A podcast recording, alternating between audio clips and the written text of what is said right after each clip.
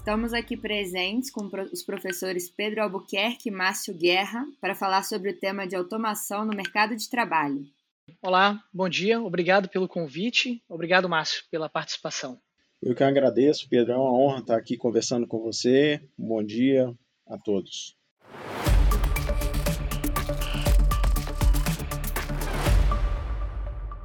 Bom, é, essa questão da, da automação, é, do processo de automação versus desenvolvimento econômico e mercado de trabalho, ele é um, ele é um debate é um debate secular, né? Isso começa lá em 1810 com a revolução ludista, ludita, né? Que onde os, os, os, o proletariado se revolta contra as máquinas.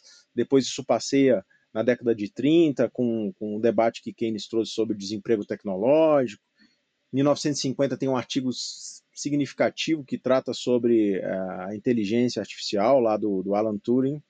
E esse debate chega aí é, em 2016, no Fórum Econômico Mundial, aonde se tem um aprofundamento, uma discussão mais profunda sobre esse tema. Né? Ou seja, a gente vê que esse debate ele vem ao longo do tempo. Essa, essa, essa preocupação com tecnologia e desemprego é uma coisa é, bastante intensa. E quando a gente olha no contexto, isso acabou é, sendo uma oportunidade de criação de novas oportunidades. Então, é, esse debate surge novamente e isso é, é, extremamente importante. Logicamente que o contexto de acesso à tecnologia e o grau de desenvolvimento tecnológico que nós temos hoje permite um debate muito mais qualificado, mensurável é, em torno desse processo de automação. Então, nesse sentido, é, como é que como é que a gente pode começar, né, Pedro, conversando sobre é, realmente esse contexto atual ele é diferente, ele, ele traz um componente diferente do que aconteceu nesse debate histórico? Acho que é por aí. É, isso mesmo. É ótima introdução e contextualização, Márcio. Eu acredito que a história ela é cíclica. Então, aquilo que a gente observou no passado vem, vai se repetir ao longo dos próximos anos também. E essa não vai ser a última revolução tecnológica que a gente vai ver. Né, nos próximos anos, a gente deve enfrentar e ver novas revoluções tecnológicas, porque as máquinas, a, os insumos que nós temos hoje para gerar esses robôs, que é em geral o processador, ele vem aumentando sua capacidade a cada ano. Então é natural que a cada ano você consiga automatizar mais e mais ocupações e conseguir também aumentar mais e mais a eficiência das firmas por meio desse processo de automação. Quando a gente fala sobre automação, há duas preocupações, né, duas óticas aqui. Uma do ponto de vista econômico industrial, que é o que você está levantando, da importância da automação para a gente conseguir manter um ambiente é, eficiente e, e, e, lucrativo, e do outro do ponto de vista do trabalhador. Né? Quando a gente olha do ponto de vista do trabalhador, sempre me perguntam, oh, mas eu vou ficar desempregado, eu, eu, vou, eu vou perder meu emprego. Não é bem assim, né? Porque existem algumas barreiras, e acho que você sabe muito bem disso, com a sua experiência na indústria, você sabe que não é tão simples automatizar, porque você tem uma, uma barreira, primeiro, de capacidade técnica. Onde estão os profissionais que vão automatizar? Então, eles já são escassos. Digamos que você consiga um profissional. Você conseguir esse profissional, você automatiza, por exemplo, um atendimento numa lanchonete. Nem todo mundo se sente confortável de utilizar um totem para fazer o seu pedido né, pessoas com, com mais idade ou que têm uma barreira à tecnologia preferem ainda ser atendidas por um ser humano. Eu mesmo, né, se eu quero resolver um problema no telefone ou, ou na minha TV a cabo, eu prefiro muito mais tratar com, com um atendente humano do que com um robô. Então você também tem uma barreira ali é, comportamental. E por último, você tem uma barreira legal. Existem profissões e existem ocupações é, e, e, mercados que não, não é tão simples você automatizar. Um exemplo é, fácil é, por exemplo, frentista de posto de gasolina. É, fora do Brasil, você mesmo coloca a sua gasolina. Então, você pode eliminar da cadeia um, uma ocupação profissional que coloca gasolina no seu carro. Mas no Brasil existe uma legislação que te proíbe de colocar gasolina no seu próprio carro. Se eu quiser abrir uma empresa de drones, de entrega de mercadorias, né, ou seja, substituir motoboys e fazer entregas por drones, também existe uma regulação aérea que eu preciso enfrentar, é preciso aprovar leis acerca disso. Então, assim, não é tão simples automatizar. A automação, ela existe e o que nós encontramos é o potencial de automação. Se é, todas essas barreiras caíssem e as empresas quisessem automatizar, a gente conseguiria automatizar cerca de 57% das ocupações no Brasil. Mas é, é, nem tudo são flores, né?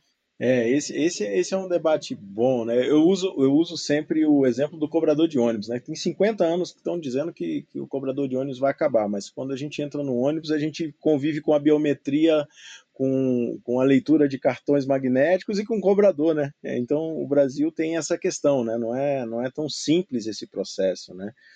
Agora, é uma coisa que me preocupa muito e, e que, que é, essa questão de de quanto nós podemos perder o bonde né, de, desse processo, dessa, dessa oportunidade de ganhar produtividade. Né? É, é, a velocidade da difusão dessas tecnologias, né? que aí esbarra, tem essas barreiras que você falou, comportamentais do consumidor, e às vezes tem é, barreiras do ponto de vista até mesmo do, do, da compreensão do próprio empresariado do que representa esse processo de automação. Né? Tem um dado interessante é, da Federação Internacional de, de Robótica, né, que, que, procura mensurar essa quantidade de robô por, por, por 10 mil habitantes. Né? Então, quando a gente olha a Coreia do Sul, tem 630 é, robôs para cada 10 mil habitantes. No Brasil, nós temos 10 robôs para cada habitante. Lógico que a dimensão populacional é, é, maior. Nos Estados Unidos, temos 189 é, robôs é, para cada 10 mil habitantes. Então, assim, acho que o Brasil tem um desafio enorme, né? É, eu acho que é importante a gente ter essa, essa, essa estimativa e, e também monitorar e ter ações né, de, de, difusão desse conhecimento, né, para que as pessoas não achem que, que automação, inteligência artificial, algoritmos sejam é, bichos que vão, pela falta de conhecimento, derrubar o negócio, vão colocar o negócio fora, fora da linha. Na verdade, o intuito é, é, é ganhar essa, essa competitividade né, e, e tentar balancear isso que você falou, comportamentos diferentes do consumidor. Eu já gosto de falar com um robô é, para resolver os meus problemas. Quanto menos falar com, com o atendente, menos nervoso eu fico. Legal, é, isso, isso é interessante também, né, porque você, você acaba de dar uma ideia, né, você, o robô hoje ele é tão inteligente que você consegue, pelo tom da voz, identificar o humor do consumidor. Então, você pode até treinar um robô para ir se ajustando é, à medida que o tom do consumidor vai se alterando né, para deixar ele mais calmo, ou resolver o problema, ou, ou deixar aquela experiência mais agradável, né, o, mais agradável possível. Mas isso é, isso é algo que não vai é, parar, né? Ou seja, essa revolução industrial da automação, ela não vai acabar. Então não adianta pensar que se a gente impedir os robôs, ou se a gente fizer como na primeira revolução industrial, né, queimar os robôs, ou, fazer greve, não, nós não vamos trabalhar se tiver robôs, é, isso não vai adiantar. Porque como você mesmo levantou, os países, eles estão utilizando isso e é uma competição. É quem chegar por último vai vender menos, vai se recolocar numa posição menor no, no mercado. Então, é estratégico que isso seja pensado. E aí você tem a política pública que precisa ser pensada em como recolocar profissionais que serão substituídos pela automação. Você tem também a educação, a instrução, o preparo, o treinamento de profissionais que possam apoiar na construção desses robôs. E a Índia tem feito isso de uma maneira excelente. Eles têm trabalhado no ensino fundamental com jovens, né, e, começando a ensinar para eles programação, lógica de programação. Então eles chegam no, no, segundo grau lá já tendo uma ideia de programação e conseguindo programar. Então eles são um celeiro hoje muito com um potencial muito alto de programadores, desenvolvedores, é, de cientistas de dados até, né, que conseguem trabalhar com a programação para resolver problemas reais economia, em saúde, é, até problemas na sociedade. E, e essa coisa, é, é, como, é que, como é que você vê, olhando os dados por dentro disso tudo? Tem um debate rolando, eu acho que até o MIT tem, tem um grupo que tem trabalhado muito nesse sentido, tem uma discussão sobre, sobre uma possível polarização, né? É, eu eu não, não acho que isso deva acontecer. O que eles têm dito é que pode ser que com essa revolução você tenha um, o mercado de trabalho é, é, ganhe. Lógico que a gente espera que as profissões de, de base cognitiva elas ganhem relevância e comecem a ter taxas de crescimento mais elevados, né? E as não rotineiras é, e as rotineiras tendam a cair, né? É, nesse sentido. Lógico que a velocidade depende disso tudo que a gente está falando. Mas o pessoal da MIT tem falado de uma polarização, sabe? De que ou vai ser tudo muito automatizado ou vai ser tudo muito manual. E que, na verdade, e a gente está tá, tá debatendo isso com ele, assim, que o técnico, por exemplo, vai perder espaço. Então, ou seja, ou todo mundo vai é, ganha força as profissões de ensino superior, nessa parte de, sobretudo, de tecnologia da informação, e as outras que são muito manuais é, também acontece. Lógico que isso depende do contexto, do custo da mão de obra, de quanto um setor é voltado para o mercado interno e menos é, sofre menos interferência né, do, do mercado externo. Como é que você vê os resultados do, da, do estudo que vocês fizeram? É, é, engraçado, porque assim, eu, eu, eu já não acredito muito nessa na, na polarização. É, uma das coisas que a gente observa é futuro, né? Então, quando é futuro, a gente só consegue especular. Mas vamos pegar, por exemplo, a pandemia. Aquilo que falavam que era impossível, hoje a gente viu que é possível, né? Que é trabalhar de casa e manter a produtividade, ou ainda deixar a produtividade até mais alta, né? Então, assim, e quem foi capaz de continuar produzindo de casa? São aquelas profissões cognitivas que precisam da, da criatividade por trás. É, aquelas rotineiras ou aquelas profissões que você precisa estar realmente no dia a dia, atendendo o consumidor, as pessoas continuaram indo né, para a rua, continuaram no seu trabalho. Então, esse é um primeiro sinal, né? É um sinal de que essas profissões, essas ocupações mais cognitivas, realmente elas não tendem a desaparecer, porque durante a pandemia eles poderiam, as empresas poderiam ter demitido as pessoas. E não demitiram, porque era, elas eram essenciais, ou automatizadas, ou, ou, as ocupações seriam automatizadas. O que aconteceu foi que o ambiente foi transformado digitalmente e, e, a, e essas ocupações cognitivas, em sua maior parte, puder, puderam ser atendidas é, remotamente. Quanto ao nosso estudo, o que a gente observa são três, quatro, na verdade, quatro tipos de ocupações. Isso falando Brasil, né, do que nós achamos. Ocupações com a probabilidade de automação muito alta, mas que ainda existem por algum motivo, como você falou, por exemplo, motorista de ônibus. Né, você consegue hoje automatizar um, um, você tem a Tesla, você tem outras, outras iniciativas de automação é, de veículos, mas aí você esbarra na barreira de regulatória por trás, que poderiam ter sido automatizadas e não foram. Você tem profissões que a probabilidade de automação é muito baixa e que estão se transformando e o valor dessa ocupação, né, o valor de hora trabalhada dessa ocupação tem aumentado, como babá, cuidador de idoso, que mesmo que você consiga automatizar, não é tão simples assim, porque dificilmente as pessoas vão deixar os seus entes queridos serem atendidos por, por robôs, né? Ainda existe essa, essa barreira. Existem profissões que são uma um, bimodal em probabilidade, então, quando a gente fala bimodal, traduzindo para quem está ouvindo a gente, são duas montanhazinhas de frequência, né? Imagina uma, uma onda. Então, essa, essas ocupações com probabilidade bimodal, o que elas significam é que parte das ocupações, das atividades dessas ocupações podem ser automatizadas e parte não. Então, advogado é um exemplo nós descobrimos que advogado tinha uma probabilidade mediana de, de ser da ocupação ser automatizada, mas quando você olhava o histograma da distribuição, quem respondeu à nossa pesquisa, parte acreditava que era fácil ser automatizado e parte acreditava que não. E por que isso? Porque quando você lê a descrição das atividades exercidas pelos advogados, você vê que realmente tem atividades que podem ser automatizadas. Hoje, com algoritmos como o GPT-3, você consegue criar petições é, do, no direito, se inspirando em jurisprudência do STF ou de outros tribunais, maximizando a sua chance de ter o seu pedido atendido pelo juiz. Isso de maneira autômata. Mas não substitui o advogado indo presencialmente, ou conversando, ou, ou argumentando, né, ou debatendo com outras partes acerca do seu pedido. Esse, é, esse é um ponto legal, né? Porque as pessoas é, veem os extremos. Os extremos sempre são é, muito ruins, né? é, acham que a automação é o fim. Na verdade, é, é a velha discussão entre, entre, entre alocação do tempo, entre, vamos botar na discussão mais clássica lá, de utilidade, né, de, de lazer e trabalho. Na verdade, vai sobrar mais tempo para fazer outras coisas que agreguem mais valor, né, que não, que não são passíveis de substituição. Acho que esse é um debate, um debate legal. E, e esse ponto que você colocou do, quando a gente fala do futuro é sempre muito complicado. Eu acho que tem, tem também algum debate que surge sobre essa questão da automação que só prejudica, né? Só prejudica e confunde a sociedade, né? Porque tem uma galera que, que trabalha bem focado é, na questão científica, no tratamento, na, na, na, construção desses cenários, e tem o, um pessoal que se aventura em, em vislumbrar, é, vamos dizer, profissões futuristas. Às vezes a gente se assusta, né? Então, por exemplo, eu lembro que eu li um, um outro dia num, numa revista que falava que uma das, das, esses futuristas falando que uma das profissões, aí começa a deturpar também o que, que vai ser profissão, o que, que vai ser ocupação e tal. Aí fala design de bebês. Pô, Caramba, né? Aí o cara começa a falar, não, cirurgião de memória, né? O cara é, é, especialista em negociação de sequestro de dados.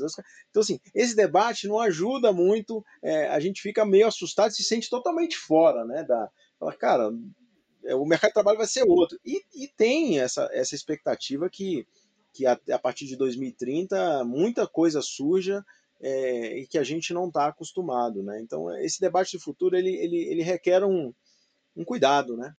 É, tem que ter uma responsabilidade muito grande quando a gente fala sobre isso, né? É fácil falar porque é futuro, então a gente fala assim, a gente está conversando aqui no podcast, aí daqui a 50 anos, quando alguém ouvir esse podcast, vai falar, pô, eles acertaram ou eles erraram muito, mas a gente vai estar tá morto. Então não vai fazer diferença pra gente, né? É por isso que as pessoas elas tomam muita liberdade para falar do futuro sem tanta responsabilidade, porque não vão estar tá vivos para ver se aquilo que eles profetizaram realmente aconteceu ou não. Mas quando a gente vai falar sobre a, o impacto disso hoje, é crucial do ponto de vista estratégico. Então, aquilo que é muito incerto, realmente é complicado a gente fazer investimentos, mas tem coisas que a gente vem observando que, que vem crescendo aos poucos e que se não for tomada uma, uma atitude agora, os nossos filhos, os nossos netos vão sofrer as consequências. E uma dessas é isso que a gente acabou de, de conversar sobre a migração ou, ou a, a, fuga, a, fuga, de cérebros né, do Brasil, ou a ausência de profissionais dessa indústria 4.0, né, como cientista de dados. Agora, felizmente, a gente vê muitos, muitas universidades tentando criar cursos de ciência de dados, que, que não é uma coisa tão simples. Né? O estatístico fala, pô, eu sou cientista de dados. O economista fala, eu sou um cientista de dados. O cientista da computação fala que é um cientista de dados. Mas, na verdade, a, a ciência de dados ela é uma tríade que não, é, não pertence nem à economia, nem à estatística, nem à computação. Você tem que saber computação, você tem que saber estatística, você tem que saber negócio, economia. Então é algo muito mais multidisciplinar do que quatro anos poderia te oferecer.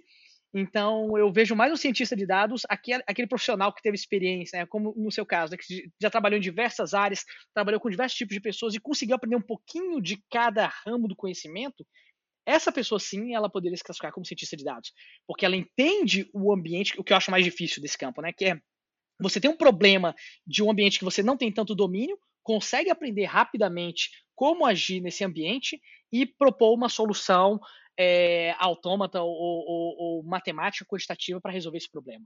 É, isso, isso é Marte.